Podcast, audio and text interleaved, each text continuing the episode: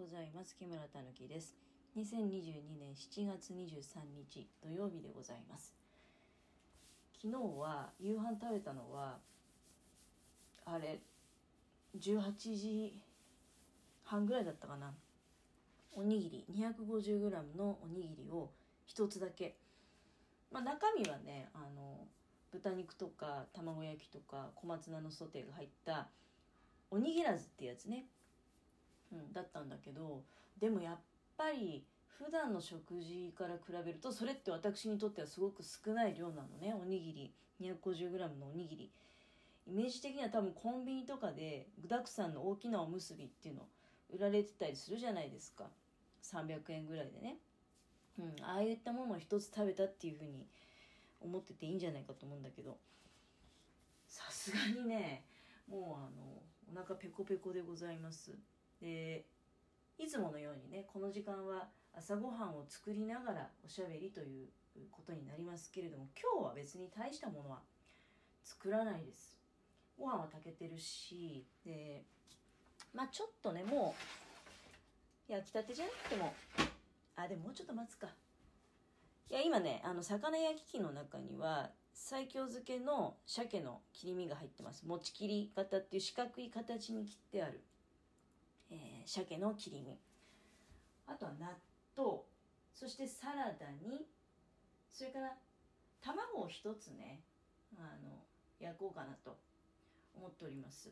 サラダはキャベツにピーマンにきゅうり、えー、そしてトマト。それからハム。これをあとブロッコリーがあるからブロッコリーを盛り付けて、えー、でお味噌汁はねもうお味噌汁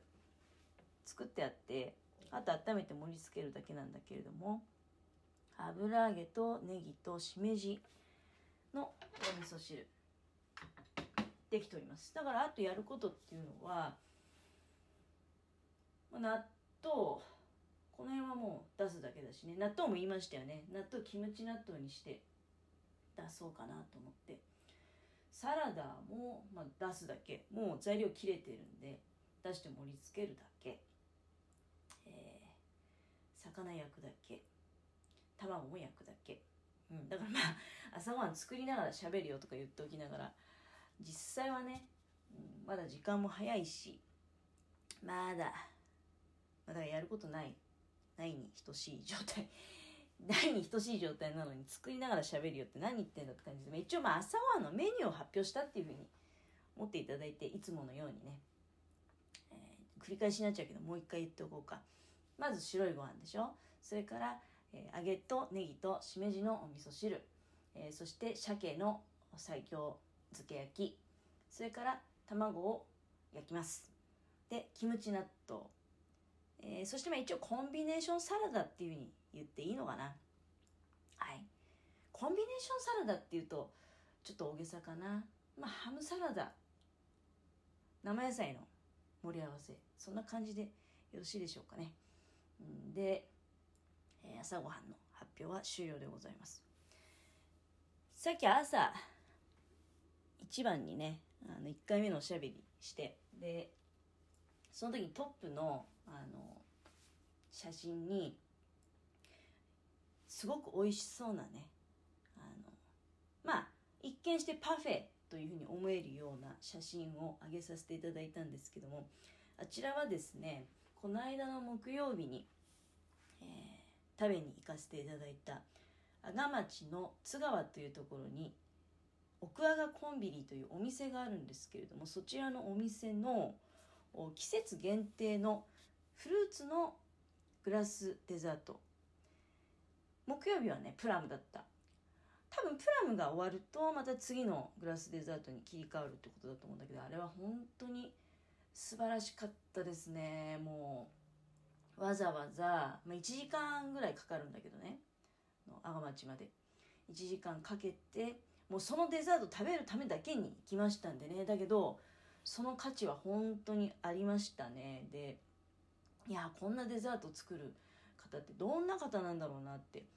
思ってちょっとね調べさせていただいたんですけど、まあ、やっぱりね東京の千匹屋総本店でパティシエされていた方のようですね。通りでねなんかもう本当に美味しいし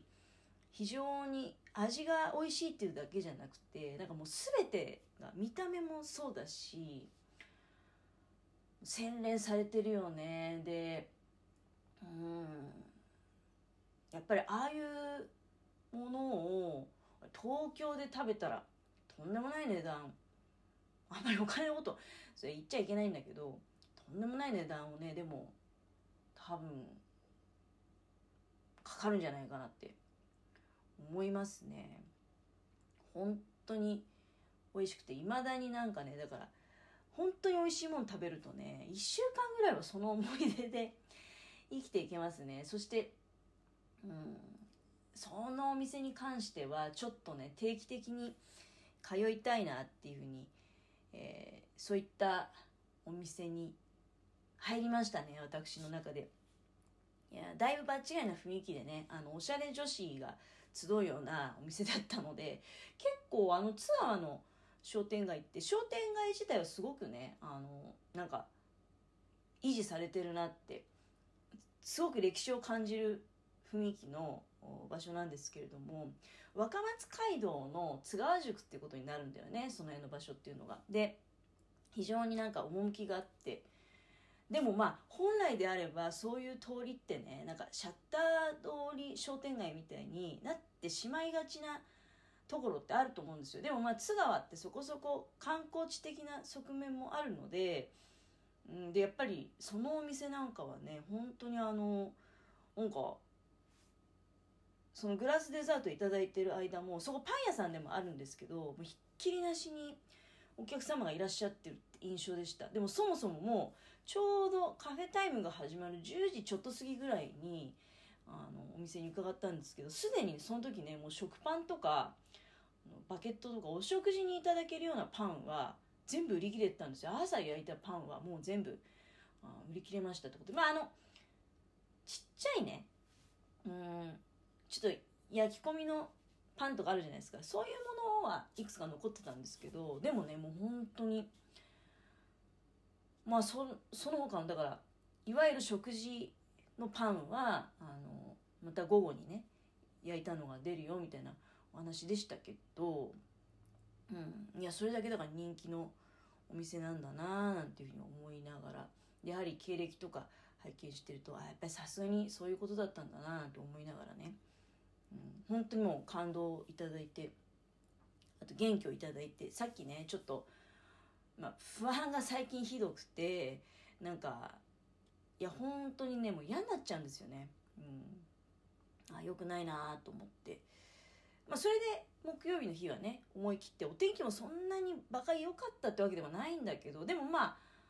ここ最近いいのか悪いのか分かんないんですけど大して暑くもないのでね、うん、あのお日様がカンカン照りに照っていてとてもじゃないけど歩けたもんじゃないとかそういう環境じゃないんですよ。だからあの雨の方は読めなかったけどでも思い切って出かけて木曜日の日はほとんどね雨降らなかったんですよ、うん、なのでまあ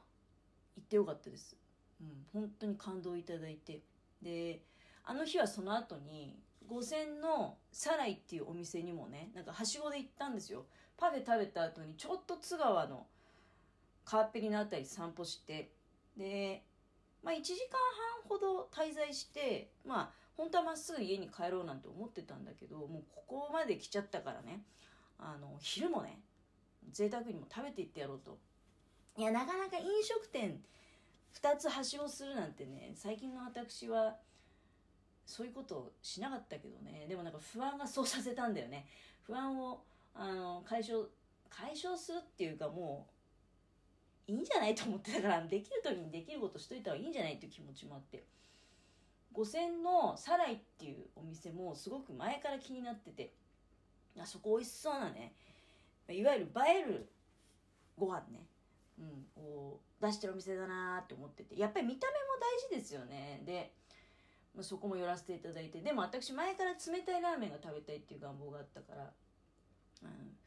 目冷やしっていうねそういったラーメンいただいたんですけどそれも美味しかったな。すっごく美味しくても大満足でねあの木曜日の日。で帰ってきてまあなんかまあ、お金使っちゃったなみたいな。大した額じゃないよ。大した額じゃないけど、まあ、庶民の私からしたらねちょっとあ贅沢しちゃったかななんていうふうに思ってたんだけどそしたらねその日の夕方にあの職場の方から LINE が来ましてめったに LINE ないですよ職場の人からなんか。であのあなんだろうと思って見てみたらですねあの9月と10月にアルバイトしませんか？なんてもう大変ありがたいお誘いいただきましてもう2つ返事ですよ。はい、もうあのぜひやらせていただきます仕事の内容全然聞いてなかったんだけど、まあ後から聞いたらね、ああ、なるほどって、まあそれまた実際ね、あの具体的に9月、10月やってきて、だから9月とか大忙しだなと思いながらね、自衛隊モニターの方はどういう連絡が来るのか、ちょっとコロナが今すごいことになっちゃってるんで、もうややしばらく連絡来ないだろうななんて、実際ね、来ないだろうななんて思ってるんだけど、だ暇人になっちゃうななんて思ったら9月10月にねあのぜひアルバイトに来てほしいと人が足りないからと、えー、いうことだったので、まあ、ありがたくお引き受けしているなんていう状況なんですけども本当嬉しいよねそういうのって。だって職場の人なんて職場で会った時しか話しないし何だったら話もしないしなのにやっぱり全然仕事と関係のない日に木村に声かけてみようってねそのアルバイト人探してて。いやいい仕事だなと思ったからあの引き受けしたんですけれどもやっぱ思い出していただけたってことはねあいつならまあ役に立つだろうと。自分の顔を潰すようなことはしないだろうっていうふうに信用してくださってるっていう理解でいいわけですもんね。今までそういうことなかったんで私。別に信用がないってわけじゃないんだけどなんか仕事ってくれるもんじゃなくてなんかあの奪い合うもんみたいな感じがあったんでね。大変ありがたい話で。